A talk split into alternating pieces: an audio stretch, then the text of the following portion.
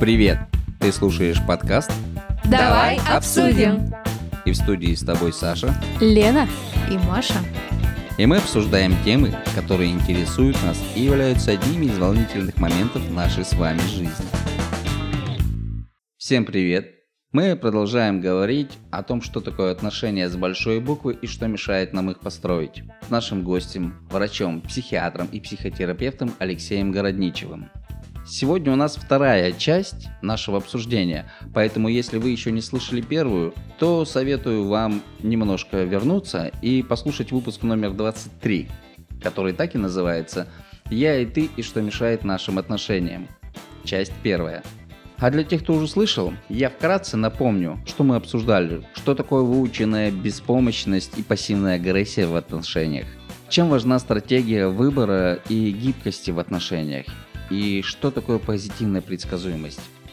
Начали мы прошлый выпуск с отношений в паре, но понемногу вернулись к отношениям воспитания. С чего мы и начнем наш сегодняшний выпуск. А в студии я, Саша, Я Лена. и мы продолжаем. Давай обсудим.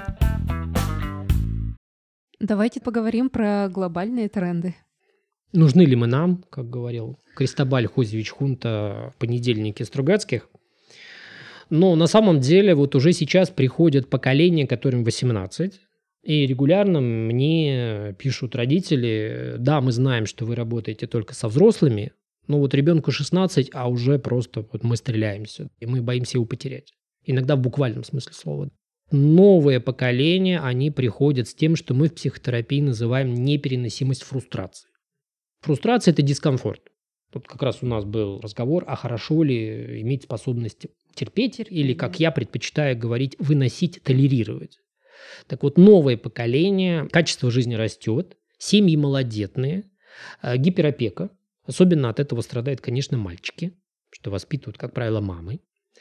И вот эта непереносимость фрустрации, когда вот хотя бы что-то идет не так. Вы на меня сейчас, Александр, смотрите, и что-то мне, вот как-то вы не так смотрите. То есть вы бунтовать решили? Нет, я не бунтую, но мне больно от того, что вы смотрите на меня не так. Вы причиняете мне боль. Саша, ты чего? Но то, что человек может, к тому же молодой человек, высказывать так свои ощущения полноценно, это уже хорошо. А это хорошо, когда не за счет другого. Потому что, может быть, вы и пойдете мне навстречу и посмотрите по-другому на меня, а мир так вести себя не будет, и он поступит иначе, мне будет очень больно, и я могу впасть в клиническую депрессию, у меня может развиться тревожное расстройство, я могу вообще закрыться от всех. И моя То жизнь есть, закончится. грубо говоря, они хотят, э, чтобы весь мир крутился вокруг них и подстраивался под них, под то, чего желают именно они. И да, и нет. Мы говорим о том, что способность детей, выращенных вот в этих тепличных гиперопекающих условиях, выносить реальные шторма взрослой жизни, она просто стремительно тает. Во-первых, не хочется, чтобы наши дети жили хуже, чем мы. А во-вторых, с учетом ускорения повторения кризисов, Мгм. я думаю, что им еще с лихвой хватит. Тут сложно. Иногда кажется, что жизнь – это непрерывная черена каких-то кризисов. Но еще раз, способность переносить, выносить, толерировать фрустрацию, дискомфорт – это очень важная часть психики для того, чтобы выжить. Понимаете? Например, мне нужно поучиться немножечко больше и поступить в лучший вуз. А это нужно потерпеть полгодика хотя бы. А для меня это невыносимо. Поэтому нередко родители дотаскивают ребенка до первого курса. Там он перестает справляться, потому что нужно терпеть хождение на лекции, на пары, делать какие-то занятия. Это все невыносимо. Поэтому, конечно, не надо быть терпилой, говоря вот таким языком. Это другая крайность. Однако переносить тот дискомфорт, что партнер слушается меня не во всем, это очень важная составляющая отношений, например. Дискомфорт, который необходим. Ну, например, в одном старом фильме сказочном жена требовала у синего бороды, чтобы он покрасил бороду. Потому что ей не нравится, потому что это ее фрустрирует. А старушка просила мужика ходить закидывать невод э, в море. Потому что быть боярыней невыносимо, а вот владычицей морской, может быть, будет полегче. Так где же все-таки та грань? Сейчас скажу скучное слово «компромисс». И семейная психотерапия, она прежде всего про то, что садится пара. Например, возьмем самый простой случай. Каждый предъявляет свою фактологию, свое мнение, и семейный специалист, семейный психотерапевт помогает им осваивать такое искусство, как компромисс. Но если мы говорим о глобальных трендах, то когда мне что-то трудно переносить, это приводит к моей поведенческой неэффективности, мне уже там условно 35 лет, а я еще ни разу не работал, потому что это фрустрация. Это фрустрация. Это не здорово, и мы с этим работаем. Или когда, допустим, вы делаете что-то, что меня ранит, например, там, перебираете что-то в руках, то появляется такое интересное явление, я совершенно завороженно смотрю за ним, как культура отмены, когда мы просто отменяем то, что нас фрустрирует. И в этом плане это современный глобальный тренд, который безумно интересно наблюдать, с одной стороны, а с другой э, я понимаю, что это некоторая такая лавина, которая может нас снести. А Под словом «нас» я имею в виду то, что мы все очень разные. Даже если возьмем отношения мужчины и женщины, есть же отличная модель, отлитая уже давно, много десятилетий в бронзе. Мы равны, но мы не одинаковы. И вот эта неодинаковость с точки зрения антропологии и медицины, она и делает нас способными выживать. Поэтому вот культура отмены, которая приходит, э, там в столицах это чуть больше, к вам это тоже обязательно дойдет. Это как раз следствие вот этой непереносимости фрустрации, когда эти люди объединяются и начинают отменять э, другие культуры. Что с этим делать? А вот на сегодняшний момент э, мы наблюдаем поле битвы. Прежде всего, оно сейчас находится в Соединенных Штатах, потому что эта культура сейчас такой вот социальный мейнстрим, да, социальное лезвие, фронтир, как мы бы, русская культура, были в конце 19-го, начале 20 века. И мы смотрим за тем, что происходит, и пока рецептов нет. Хочу важный момент сказать, опять же, пределы компетенции – это уже социальные явления. И здесь нам нужно уже приглашать социолога, потому что говорить о человеке, об отношениях двух людей, это вот я могу. Масса – это уже другое. Там появляются новые абсолютно феномены поведения. Мы, возможно, когда-нибудь об этом поговорим, но не сейчас. Что все-таки делать, когда мать или ребенок понимают, что вот они в таком положении находятся, в таких отношениях, когда в паре мужчина и женщина понимают, что им нужно что-то менять, им нужно только обращаться к специалисту. Но опять же, мы рассмотрели два поведенческих пути. Мгм. Первый – это я опускаю руки, и вы начинаете меня содержать в следующие десятилетия, если вы мой родитель. А В таком случае, конечно, очень важно это позитивно не подкреплять. Потому что одно дело, вы меня кормите, а другое, если вы мне еще компьютер за 400 тысяч купили. Как я говорю, деньги в тумбочке всегда проще достать, чем деньги на работе. То есть равноценный какой-то полноценный обмен. Я пытаюсь сказать, что заботясь о таком человеке все больше и больше и создавая условия, чтобы он никогда не пошел условно на работу, мы хотим как лучше, а получается как всегда.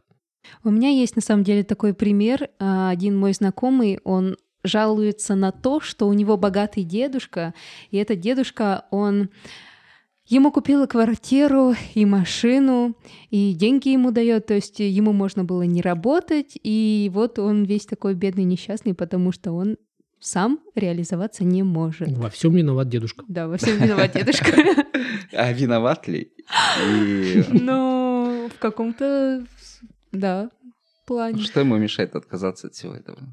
Так Но- кто откажется? Так а вот что-то все-таки мешает ведь, Ну да? да. Да А уже сформированные модели поведения, Мгм. уже инерция определенная. Если бы я бы разговаривал с этим дедушкой сколько-то десятков лет назад, то, наверное, я бы рекомендовал не подкреплять положительно пассивное неэффективное поведение. То есть не осуществлять гиперопеку все-таки. Да, потому что гиперопека в современных малодетных семьях – это просто драма, это то, от чего мы, специалисты, плачем. Потом, когда они вырастают. По поводу фрустрации еще вопрос. Вот, допустим, девушка 18 лет, она э, выходит во взрослую жизнь, она поступает куда-нибудь в университет, и вот так вот, как вы говорите, не справляется, у нее фрустрация, она не может, возможно, ей просто нужно сменить специальность или пойти куда-то сразу работать, и просто это не ее сфера. Либо это вот как раз невозможность э, выдерживать. Как определить? Нужно брать конкретный кейс и смотреть. То есть Потому что- каких-то возможностей приметить это за собой не существует. Давайте так, когда мы говорим о таком современном тренде, как непереносимость фрустрации, то это какие-то вот совершенно малейшие вещи, легко переносимыми другими людьми. Например, в соседней комнате работает холодильник. И вот э, человек, который живет в этой комнате, с этим как-то справляется. А мне вот малейший шум, он мешает. Я не могу это переносить. Или, опять же, там выражение вашего лица составляет для меня дискомфорт, и я не могу это выносить. То есть мы берем для определения третьего, чтобы определить большинство, и делаем вывод, что так ли оно, ну, плюс-минус. Но ведь все разные, сравнении. и может быть этому человеку, ну просто это дискомфортно, и он высказывает то, что ему дискомфортно, это же позиция здорового человека говорить о том, что ему не нравится. Да. И иногда, если мы говорим с точки зрения здравого смысла, мы понимаем, что да, действительно, учиться на мехмате МГУ – это объективно трудно, и это не для всех. А если человек говорит, что в принципе ходить на работу для меня непереносимо, какой бы она ни была, пусть даже 4 часа, мы начинаем подозревать, что здесь что-то не так. Понятно, адекватность оценки.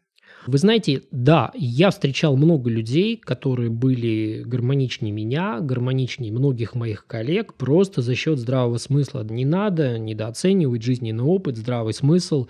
Просто меня, честно говоря, в течение моей жизни всегда раздражало то, что мне в сравнении ставят кого-то. Тем более того, кого я не знаю. Сын маминой Это подруги. не да, в общем, как бы у меня к этому выработался иммунитет невосприятия, назовем это так.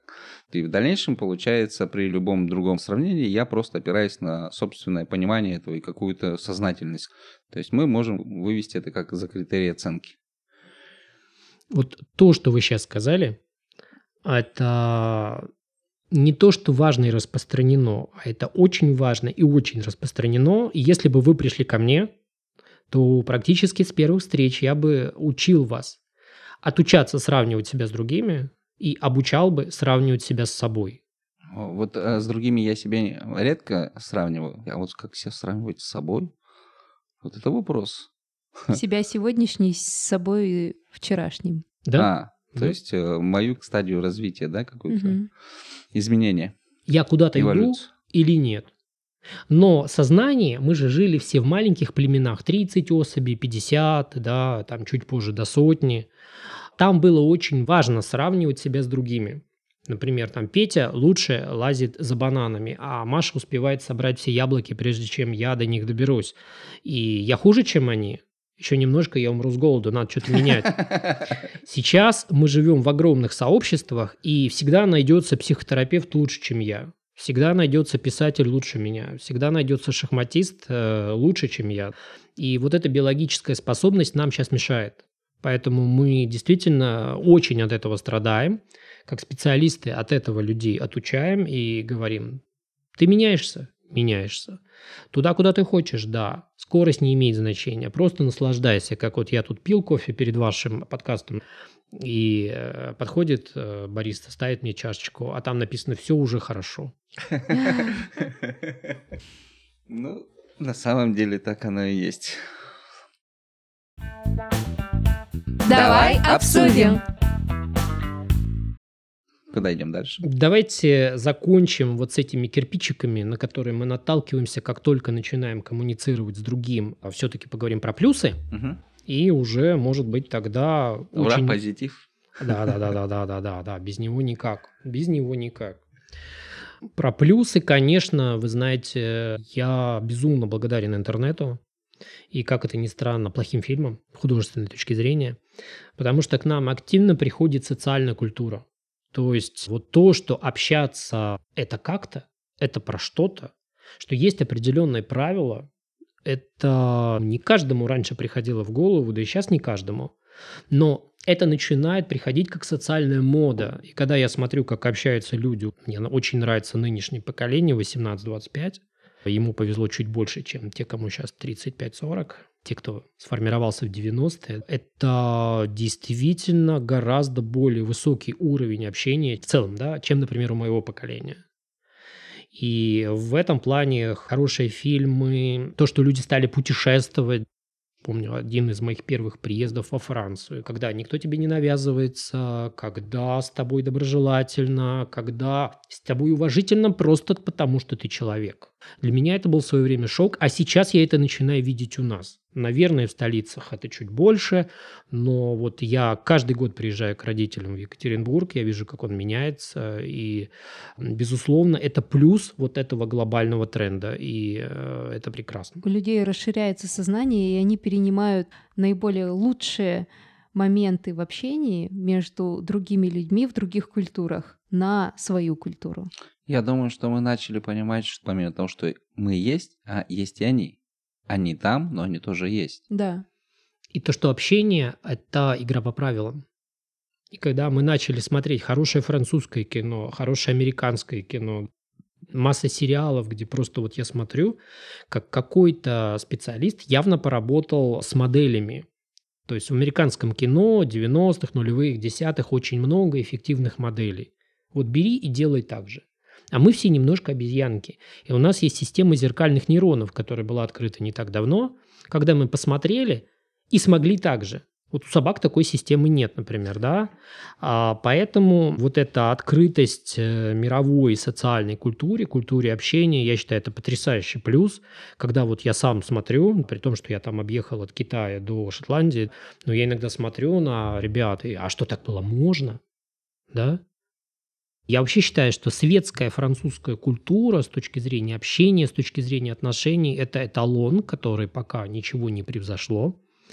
И когда меня спрашивают, а что такое настоящее отношение между мужчиной и женщиной, я всегда рекомендую посмотреть фильм. Вот этот великий фильм, который так и называется «Мужчина и женщина» с великим Трентиньяном.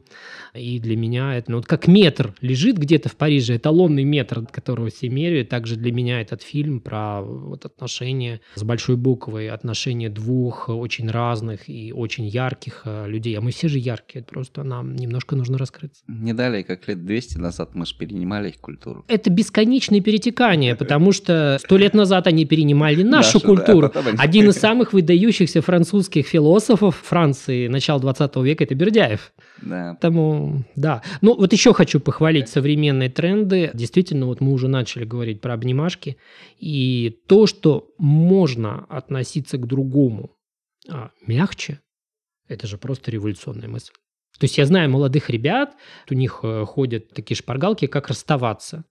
И они прямо на уровне там, своих 15 лет в интернете, что это не про тебя, да, с тобой все в порядке, это со мной, там что-то вот я такой, да, как бы. Я тоже так делала, когда мне было 15 лет. Это так классно, это так классно, да, потому что до сих пор мы видим массу разрывов, когда мы стараемся причинить как можно больше боли другому, с которым мы расстаемся. И вот этот пример, э, просто здорово, что вы это делали, потому что это та самая вот дипломатичность, мягкость на поведенческом уровне, по умолчанию беречь другого, ну, этого и сейчас мало. А раньше было еще меньше, это приходит, это здорово. Это как раз и называется экологическим расставанием. Да. Да. И в психотерапии мы иногда даже имеем специальные протоколы, как завершать отношения.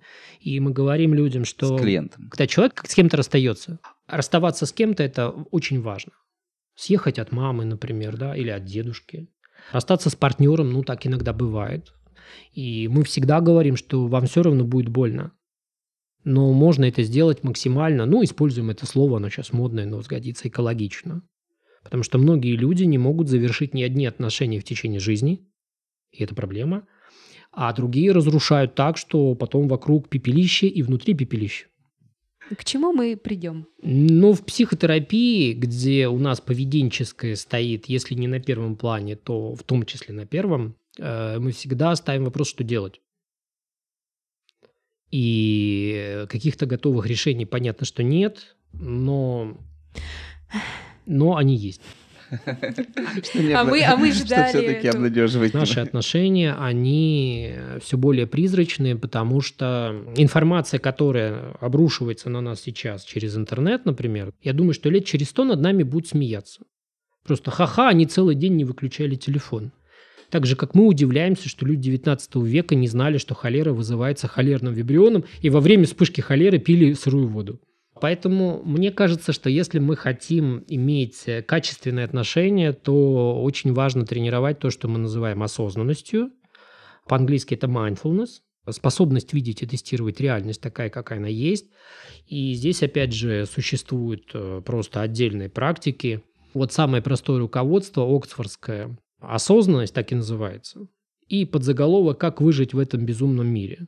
По-моему, один из авторов там Пенман. Вряд ли я ошибаюсь. И когда мы практикуем это, или опять же какие-то буддийские практики, хотя бы несколько минут в день, то мы обучаемся вот этой способности замечать реальность.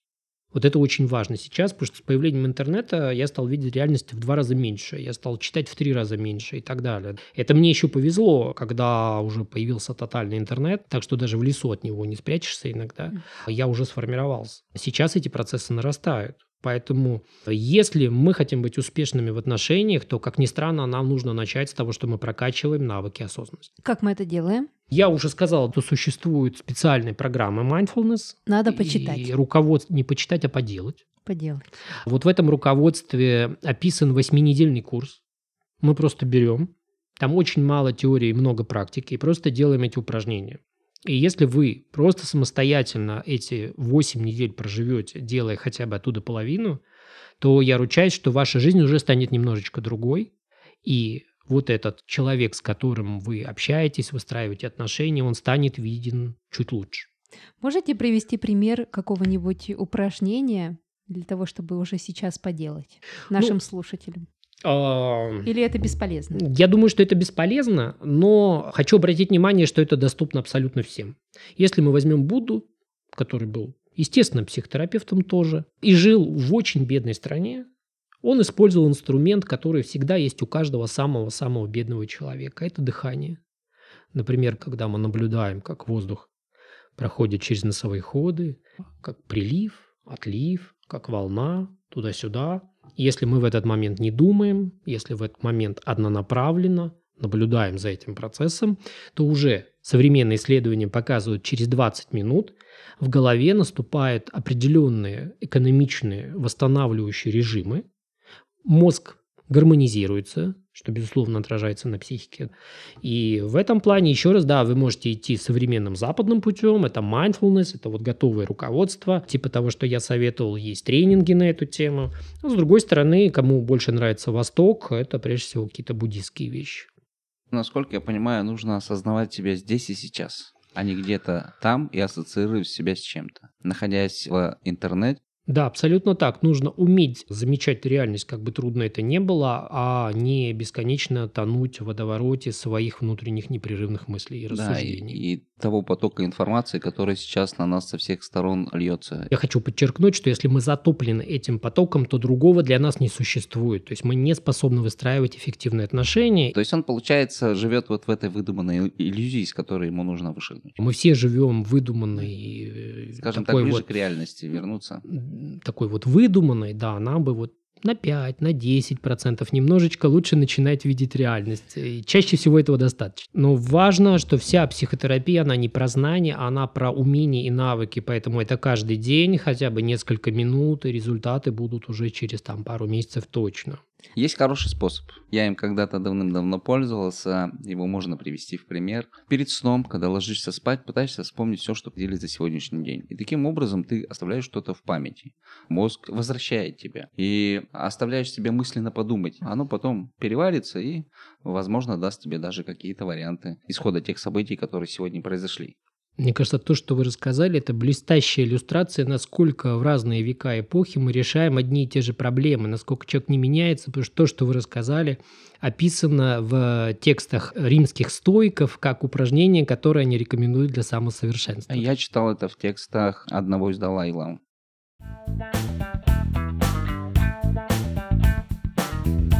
Нам интересно твое мнение. Оставляй нам свои комментарии, расскажи нам свою историю и о том, что тебя сейчас волнует. И в одном из следующих выпусков мы обязательно затронем интересующую тебя тему. Вы знаете, мы культура долженствования. То есть вот эта традиция вертикальности от государства и до семьи. То есть мы как бы должны кому-то что-то. Вот я работаю, и, допустим, моя жена работает. И вот мы приходим домой, и она должна готовить, а я нет. Но это ваше убеждение, что она, она должна. Да, да, а это же женщина. А я вот гвоздь забью. А то, что за год его не придется забить ни разу, да, это другое дело. Просто так получилось. То есть я хочу вот этим Но примером ведь когда показать, придется насколько его забить, много. она не сможет это сделать. Да и я тоже, скорее всего, не. Мир изменился, да. Вот эта тирания долженствования, когда мы не видим другого.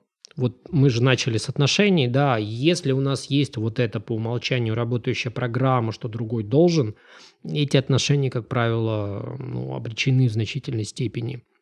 И вот второе, что делать после навыков осознанности, когда мы научились видеть себя, немножечко другого, это заменять долженствование на «мне бы хотелось». У нас большинство входит в отношения с пониманием он, она, должен, должна. Да, Это как бы как пить дать уже само собой полагающаяся норма. И это катастрофа, именно поэтому треть браков распадается уже в конце года в Российской Федерации.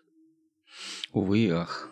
Поэтому именно вот это мне бы хотелось, э, когда я говорю, жена, мне бы хотелось, чтобы ты сейчас пошла и приготовила мне борщ, а она говорит, а мне бы хотелось отдохнуть, потому что я отработал такой же, как ты, восьмичасовой рабочий день. И мы начинаем приходить к компромиссу. И А может быть, Заказываем еду, кроется. и все счастливы. Например, например, да. А, Или готовим по очереди, да, или что-то еще. И в этом отношении, конечно, когда мы в отношениях начинаем говорить «мне бы хотелось», эти отношения приобретают шанс на выживание.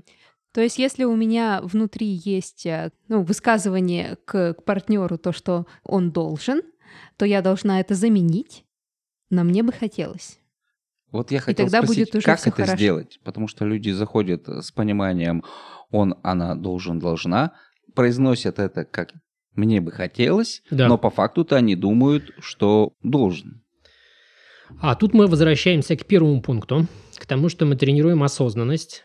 И за счет осознанности я понимаю, что мир изменился. Что да, в 19 веке женщина должна была готовить борщ, потому что она была дома, я был кормилец. С тех пор мир изменился. Вы, женщины, обрушили рынок труда, придя на него в начале 20 века, и я осознаю, что сейчас этот человек также устал, вот этот другой напротив меня, да, он также истощен дорогой, офисным там вот этим э, мучением, кому-то больше везет, кому-то меньше, да даже удаленкой она истощает ничуть не меньше. И э, в этом плане, конечно, просто осознать, что во мне сидит вот эта тирания, вот это долженствование, и, блин, оказывается, я не такой классный партнер, как я думал, это уже огромный шаг. А когда мы начинаем использовать «мне бы хотелось», здесь начинается масса проблем, сложностей, микроконфликтов, но вся эта дорога может привести куда-то. Долженствование никуда привести, кроме пропасти не может. Если только один из партнеров не согласится, что это так. Но это будет э, скорее насилие, либо ему, в принципе, комфортно будет э, принять то, что должна, ну, или должен. Как я говорю, иногда партнер, который вот это принял, капитулировал и сказал, хорошо, я должен, если он похитрее, он довольно быстро сбежит. А если он такой вот мученик, ну, он умрет от раннего инсульта. Хорошо, они оба поняли, что лучше произносить «я хотел бы», «я хотела бы», но в итоге внутренний-то устой все-таки сидит довольно-таки, Кричит, ты должен, ты должен. да, да, сидит довольно-таки серьезно монолитом. Что поможет? Опять же, у нас нет ответов. Потому что это не про информацию, это про умение. И они осваиваются либо э, используя семейного терапевта в данном случае, проходя личную терапию, с одной стороны. А с другой, опять же, почему я смотрю на ситуацию обнадеживающе, так, с надеждой?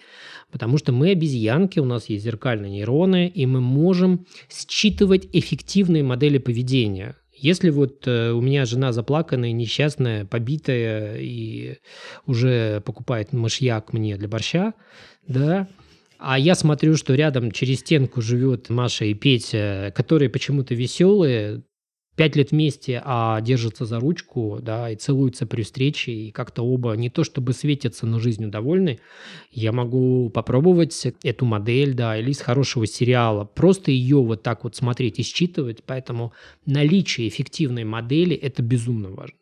Таким образом, простых ответов нет, но либо через терапию, вот когда мы все это проясняем, прорабатываем, показываем, либо вот через э, обращение к таким эффективным эталонным моделям.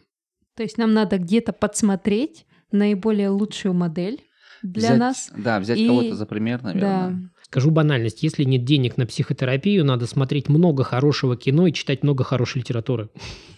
Но я хотел бы последнее сказать, вот в плане, что делать, и опять же, это будет просто направление, а не решение вопроса. Но тот процесс, который мы полностью потеряли, это нормализация. Вот нормализация как феномен, как психотерапевтическое упражнение, это безумно ресурсно и перспективно для нашего общества. Например, а я злюсь на своего партнера, и мне стыдно. И я думаю, что это партнер какой-то не такой, раз я на него злюсь. И я думаю, что все пошло не так. Я же не должен злиться на партнера, правильно? И здесь мы включаем вот эту нормализацию, да, и говорим, я злюсь на партнера, и это Нормально. нормально. Это важно, я бы так сказал, потому что большинство скажет, я злюсь на него, потому что он такой. Да, А вот я злюсь на него, потому что я такой, это сложнее признать. И мой партнер приходит, уставший с работы, и он не хочет готовить мне борщ. И это ненормально. Что он такой?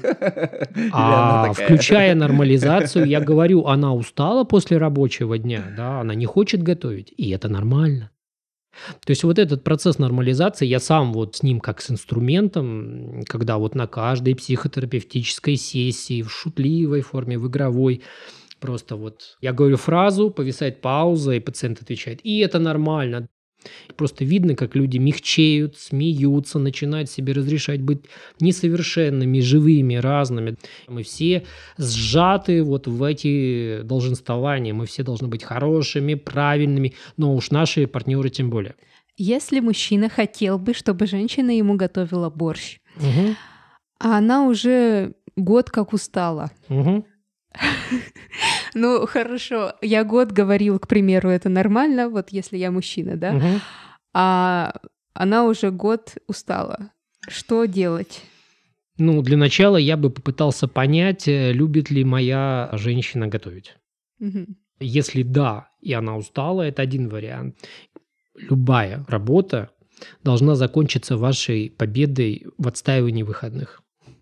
Если нет, ну, здесь уже, может быть, мне стоит открыть в себе какие-то таланты кулинарии. Насильно мил не будешь, да, если говорить про какие-то хобби. И если для меня почему-то отчаянно важно, чтобы я пришел домой, а дома вот такая консервативная картинка. Еще раз, консерватизм – это и неплохо, не хорошо. Все может быть конструктивным и деструктивным. Если она хочет готовить, и я хочу, чтобы это было, то, возможно, через год, через три, через пять я возьму на себя большую часть рабочей нагрузки, и у моего партнера будет неполный рабочий день, и мы оба будем счастливы. Понятно. Ну, то есть для этого нужно хотя бы понимать, кто что хочет. А для того, Мгм. чтобы понимать, кто что хочет, нужно озвучивать, кто что хочет. И выявлять истинные причины. Ну вот, заканчивая, я хочу сказать, что это звучит печально, но родители и дети, муж и жена, они нередко проживают годами, так и не задав вопрос, а что ты, собственно, об этом думаешь? И это не менее важно, не сказав, а ты знаешь, а я вот об этом думаю вот так. С этим и живем. Да. Все время об одном и том же буду говорить, что понять это легко, а научиться это делать – это определенные усилия, это определенные скиллы, навыки, и это путь, который очень важно идти каждый день. Быть эффективным в отношениях – это как хорошо готовить, это приходит с тренировкой. Тренируемся и тренируемся, дорогие наши слушатели. Э, Читаем книги, которые нам Алексей порекомендовал. Читаем много разных книг, смотрим разных фильмов. Может быть, ходим к психотерапевтам. И тогда все будет хорошо. А еще разговариваем с нашими партнерами. Давай обсудим.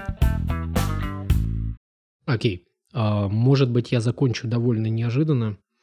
Тем не менее, медицинское биологическое образование из себя, а, не вытравишь, а, б, это и не нужно делать. И я всем слушателям рекомендую любой ценой выбирать время, когда вы ничего не делаете. Мы все перегружены обязательствами, и все современные исследования показывают, что вот эта беззаботность, вот эта бездеятельность включает э, так называемую дефолт-систему, которая ремонтирует наш мозг, которая делает нас возможными и готовыми к совершению каких-то реальных рывков. Как сейчас только не ругать лень, а лень – это прекрасное биологическое явление, которое просто экономит энергию и готовит нас к серьезным испытаниям. Поэтому только сохранив в этом безумном мире островки беззаботности и бездеятельности, когда мы просто занимаемся чем угодно, желательно избегая зависимости как химические, так и нехимические, только имея в структуре недели такие свободные минуты и часы, мы можем прожить эту жизнь ярко, интересно, творчески, чего, собственно говоря, я каждому желаю. Юху. Спасибо. Ну что ж, а мы с вами прощаемся. Всего хорошего. Пока-пока. Ну что, мы молодцы.